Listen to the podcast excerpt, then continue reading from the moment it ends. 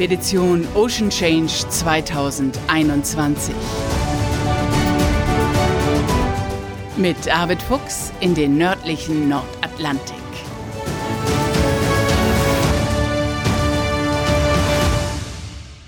Moin und herzlich willkommen zur 23. Folge unseres Podcasts. Hier ist Bärbel Feening und Arvid Fuchs, der hält munter einen Vortrag nach dem anderen. Und ich habe es jetzt tatsächlich geschafft, einmal bei einem Vortrag dabei zu sein. Arvid war in Klein-Nordende und hat dort über die Arktis im Wandel der Zeiten gesprochen. Tja, Klein-Nordende, das kannte ich vorher auch nicht. Das liegt südlich von Elmshorn. Und dort fand der Vortrag an einem Freitagabend statt in der Turnhalle, alles ganz liebevoll vorbereitet und es waren jede Menge Menschen da. Arvid wurde begrüßt und die Rednerin erzählte, dass eben nicht nur Gäste aus Schleswig-Holstein da waren, sondern dass einige auch tatsächlich eine richtig weite Anreise hatten. Und einer hat ihr dann tatsächlich auch erzählt, dass das Ticket ein Geschenk ist und dass er es in Eiswürfeln verschenken will. Lustige Geschichte und vielleicht ja noch für den einen oder anderen eine Anregung. Wie Arvid erzählt, das wissen wir ja durch den Podcast. Hier haben wir aber eigentlich immer nur kleine Häppchen, immer nur 10 bis 15 Minuten. Für mich war das Tolle an dem Abend, ihm einfach mal zwei Stunden lauschen zu können. Er hat tatsächlich, es gab eine kurze Pause zwischendrin, aber er hat zwei Stunden gesprochen. Mit Leidenschaft und ohne Manuskript. Ja, der brennt einfach so für das, was er macht und er hat einfach so viel erlebt und so viel Veränderung gesehen und davon will er erzählen. Und das Gute, bei so einem Vortrag gibt es halt Bilder und Filme dazu, weil wo immer er war und was immer er gemacht hat, hat er es festgehalten. Das sind unglaubliche Aufnahmen, die man da zu sehen kriegt. Und noch bevor Arvid kam, ging es mit einem Film los.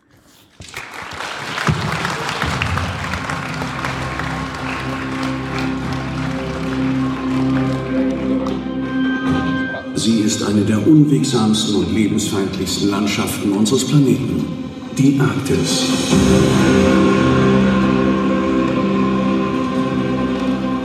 Eisig, schroff und abweisend stellt sie jeden auf den Prüfstand, der sich ihr nähert. Brutale Kälte, Stürme und unwegsame Packeisfelder ließen über Jahrhunderte hinweg jeden Versuch, den Nordpol zu erreichen, scheitern. Ja, einen schönen guten Abend, meine sehr verehrten Damen und Herren. Dankeschön. Ja, ich darf Sie zunächst auch einmal sehr herzlich begrüßen. Ich freue mich wirklich, dass es heute Abend geklappt hat. Das ist in diesen Zeiten ja nun wahrhaftig keine Selbstverständlichkeit. Und insofern äh, ja, freue ich mich, mit Ihnen gemeinsam den Abend zu verbringen. Arvid steht einfach nur da und redet ohne Rednerpult, ohne sonst irgendeinen Tamtam, sondern er erzählt von dem, was er erlebt hat und was ihm wichtig ist. Die Arktis erwärmt sich dramatisch schnell. Sie ist so eine Art Frühwarnsystem der Erde. Die Arktis erwärmt sich fast dreimal so schnell wie der Rest der Welt und das schon über Jahrzehnte hinweg. Und man hätte gut daran getan, die Warnsignale dieser Natur ernst zu nehmen. Aber man hat es eben nicht getan. Man hat das Problem verwaltet ausgesessen und eben gar nichts getan. Meine erste Reise in die Arktis fand 1979 statt. Und insofern bin ich unfreiwillig, ohne dass ich es beabsichtigt habe, auch zum Zeitzeugen dieser Veränderung geworden.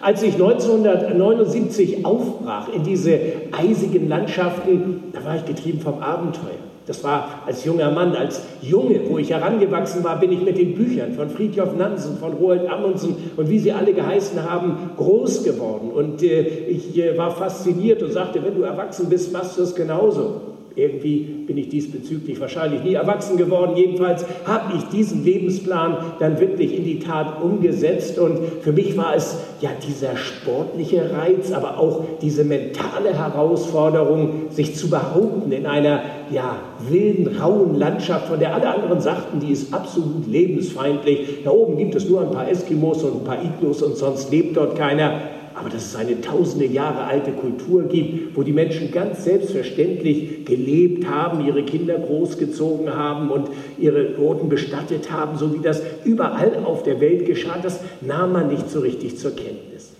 Und wenn man auf diese Art und Weise reist, wie ich das gemacht habe, dann wird man automatisch zu einem guten Beobachter. Denn das ist ja meine Lebensversicherung, diese Beobachtungsgabe. Ich muss ja rechtzeitig einen aufziehenden arktischen Sturm erkennen oder ich erfriere, wenn ich das nicht tue. Mit den rauen Bedingungen an der Arktis kennt Arvid sich aus. Lange erzählte er von seiner Tour zu Fuß an den Nordpol. Ich kann das hier wirklich nur kurz anreißen, aber es war so eindrucksvoll, erstmal ihm zu lauschen, dann von diesen Extremen zu hören und dann auch noch Bilder davon zu sehen. Über die Jahre hinweg war ich zu einem Polarexperten äh, geworden und war auch international in dieser Gruppierung. Es gibt ja nicht so viele Leute, die solche Expeditionen machen. Ich hatte mir dort auch einen Namen gemacht und so wurde ich 1989 zu der Icewalk-Expedition als einziger Deutscher eingeladen, die sich vorgenommen hatte, vom Norden Kanadas, der Ellesmere-Insel, rund 1000 Kilometer bis zum Nordpol zu laufen. Diese Expedition stand unter der Schirmherrschaft der Vereinten Nationen. Peres de Cuellar, der damalige Generalsekretär selbst, hatte die, äh, die Schirmherrschaft übernommen. Und er hat es nicht getan, weil es sich um ein schlichtes Abenteuer handelte, sondern weil es um sehr ernsthafte Themen ging. Damals schon in Kooperation mit Environment Canada, also mit der kanadischen Umweltbehörde, ging es beispielsweise um PCB-Ablagerungen in Robben und anderen Tieren. Auch in der Muttermilch der Inuit-Frauen fand sich PCB. Es ging um Arctic Haze, eine Art Smog, und es ging, man höre und staune, bereits um den Klimawandel. Als wir starteten, ein achtköpfiges internationales Team aus acht verschiedenen Nationen, aber allesamt Polarexperten und auch Wissenschaftler mit dabei, die unterwegs auch Untersuchungen durchführen würden, waren wir dort in einer Landschaft unterwegs, die wir alles von einem verlangt. Die ersten zwei Wochen war, lag die Temperatur beständig zwischen minus 56 Grad und minus 40 Grad. Das sind Temperaturen, die kann man gar nicht vermitteln. Das ist so aggressiv, äh, wenn Sie dort unterwegs sind. Auch Materialien verändern ihre Eigenschaft und man hat einen enormen Energiebedarf. Jeder von uns nahm 6200 Kalorien pro Tag, pro Kopf zu sich und jeder von uns hat im Verlauf der zwei Monate schätzungsweise zwischen 10 bis 12 Kilogramm Körpergewicht verloren, trotz dieser Kalorien zuvor. Also pfeifen Sie auf all diese äh, Diäten, die Sie in der Brigitte und sonst wo irgendwo lesen können. Die Nordpolexpedition, das ist der echte Schlankmacher, das ist die richtige Diät dafür. Ausreichend Bewegung spielt eine große Rolle bei dieser Diät.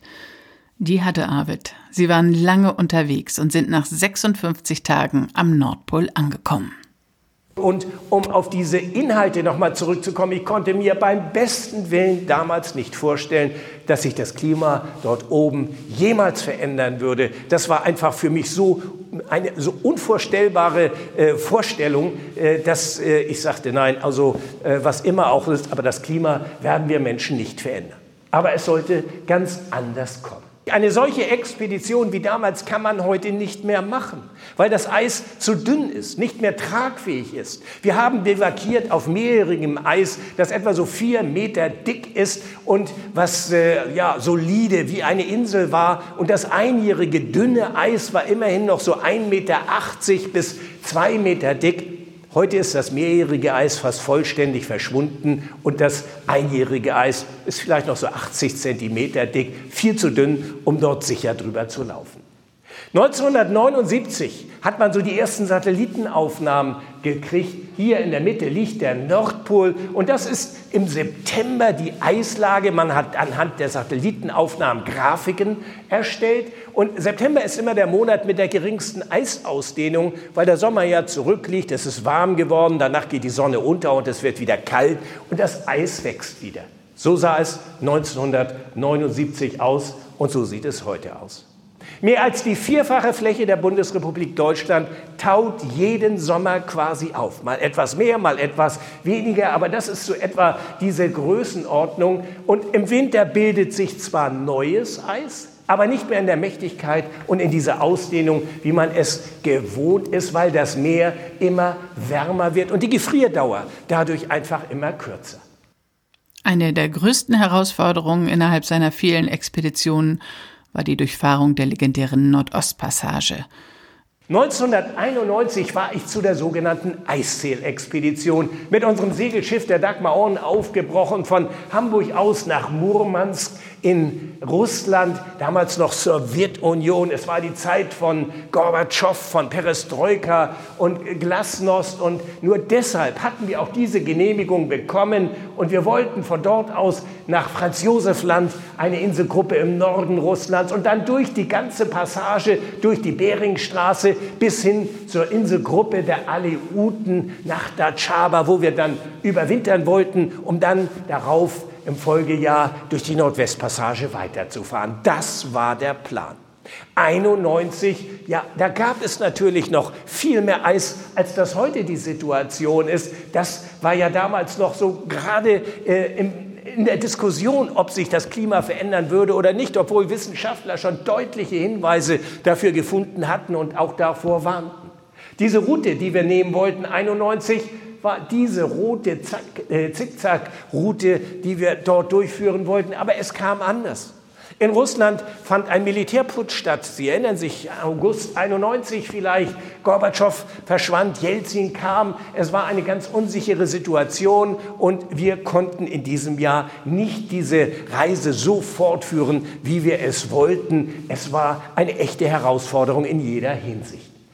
Es war die Zeit, wo die großen Eisbrecher unterwegs waren. Schifffahrt fand damals so gut wie gar nicht statt. Es waren nur russische Versorgungsschiffe, die dann von diesen massiven Eisbrechern, Nukleareisbrecher mit 75.000 PS, einfach mit brachialer Gewalt durch das Eis durchgerissen wurden. Und dann kamen wir mit einem kleinen hölzernen Segelschiff. Die Eismeerkapitäne, und das war das Nette, hatten sofort irgendwie eine Sympathie für das Schiff gefunden und die haben ja auch einen hohen sozialen Status damals wie heute in Russland gehabt. Also der Kapitän eines Eisbrechers ist, das ist schon wirklich äh, eine besondere Persönlichkeit und die hatten uns nun wirklich immer irgendwie mit Informationen besorgt, denn es war ja genau diese Region, in der Fridtjof Nansen 1893 bis 96 seine Framdrift durchgeführt hatte. Er ließ dieses Schiff das eigens dafür gebaut war und das heute ja noch in Oslo im Museum zu besichtigen ist, einfrieren und über den Nordpol oder in der Nähe des Nordpols vorbei driften. Etwas, was bisher noch keinem gelungen war. Und das genau ist die Region, wo eben auch diese Eisbrecher und wo auch wir jetzt unterwegs waren. Natürlich können wir kein Eis brechen mit diesem Schiff. Wir müssen immer irgendwelche Rinnen und dünnes Eis suchen. Das war der Sommer in Sibirien 1991. Und das war völlig normal. Wenn man dort irgendjemanden auf Klimawandel ansprach, dann schlugen sie sich auf den Schenkel und lachten ganz herzhaft und sagten, schau dich doch mal um, wie das hier aussieht. Es fror alles ein. Es war eisig kalt und wir waren völlig alleine und abgeschnitten damals in dieser Region. 1991 kamen wir nicht durch, wir mussten uns äh, dem Klima beugen und dort an einer Stelle überwintern. 91, 92 ein Winter, der es in sich hatte, denn er war eigentlich nicht geplant. Neun Monate eingefroren auf dem Yenisei-Fluss bei einer Ortschaft namens Igaka. Die kälteste Temperatur, die ich je erlebt habe, minus 60 Grad dort in der russischen äh, äh, Tundra. Die Nordostpassage, die hat Arvid, glaube ich, wirklich an seine Grenzen gebracht. Er erzählt im Detail von den verschiedenen Versuchen, sie zu durchfahren und wie er es dann schließlich doch geschafft hat. Dreimal gescheitert. Keiner scheitert gerne so oft an ein und der gleichen Aufgabe. Ich habe gesagt, nun habe ich die Nase voll, da fahre ich nicht mehr hin. Ich habe mich dann 2002 von der Crew überreden lassen, es doch noch einmal zu versuchen. 2002 und siehe da, wir fuhren durch die Passage durch, als wäre überhaupt gar kein Eis, als wäre es eine völlig andere Weltregion, in der wir dort unterwegs waren wo vorher dichte Packeisfelder uns immer wieder gestoppt hatten, ja, da lagen Walrosse auf der Eisscholle und sonnten sich und trieben und wir drifteten da dran vorbei und konnten das alles in aller Ruhe eben begutachten und äh, sehen, wie diese Tiere sich dort bewegten. Ansonsten mal wieder offenes Wasser. Und so gab es ganz viele weitere Hinweise, dass es sich wirklich nicht nur um so einen Einreißer handelte, sondern dass sich die Nordostpassage dramatisch veränderte. Vor einigen Jahren ist Boris Herrmann, der Segler, mit einem Katamaran in einer Saison ohne Probleme dort durchgefahren. Die mussten richtig an die Eiskante heranfahren, um das Eis einmal zu sehen, um es zu erleben. Ansonsten war nur offenes Wasser und das in dieser kurzen Zeitspanne. Das ist nur eines von so vielen eindrucksvollen Erlebnissen, die Arvid an dem Abend geschildert hat und mit Bildern und Filmen dokumentiert hat. Zwei Stunden hat er geredet insgesamt und ich habe euch jetzt einen kleinen Eindruck davon gegeben in 15, 16 Minuten. Es lohnt sich, sich Arvid mal live vor Ort anzuhören. Wir brauchen den Schulterschluss aller gesellschaftlichen Kräfte, ganz gleich, wo jemand unterwegs ist, um wirklich diese Probleme im positiven Sinne anzugehen. Ich bin ein notorischer Optimist, sonst könnte ich solche Expeditionen nicht machen. Und deshalb glaube ich auch, dass wir dieses Problem irgendwie in den Griff bekommen. Haben Sie herzlichen Dank für Ihre Aufmerksamkeit.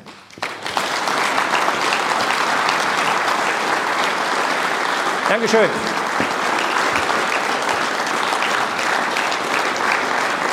Ja, Dankeschön. Ein eindrucksvoller Abend, der ganz liebevoll vorbereitet war. Zum Abschied bekam Arvid Glühwein und Eiskonfekt geschenkt. Wenn ihr euch Arvid anhören wollt, guckt einfach auf Arvids Website arvid-fuchs.de. Dort findet ihr die aktuellen Vortragstermine. Das war's schon wieder für heute. Denkt dran, eine kurze gute Bewertung bei Apple Podcasts zu hinterlassen. Erzählt anderen, dass es wieder eine neue Podcast-Folge gibt. Und wenn ihr noch mehr Lust auf mehr habt, dann hört gerne in meinen Nordsee-Podcast rein. Da waren wir jetzt einige Male auf verschiedenen Halligen, weil es gab ja mehrere Landunter an der Nordseeküste. Da haben die Halligbewohner ganz eindrucksvoll erzählt, was dann auf ihrer Hallig los ist. Und in der aktuellen Podcast-Folge erzählt ein Lotse von der Arbeit der Seelotsen, von der man eigentlich gar nicht so viel hört, die aber total essentiell ist und die rund um die Uhr 365 Tage im Jahr für Sicherheit an der Küste sorgen. Also, da gibt's noch ein bisschen mehr, mehr für euch und ansonsten melden Arvid und ich uns hier bald wieder gemeinsam. Liebe Grüße!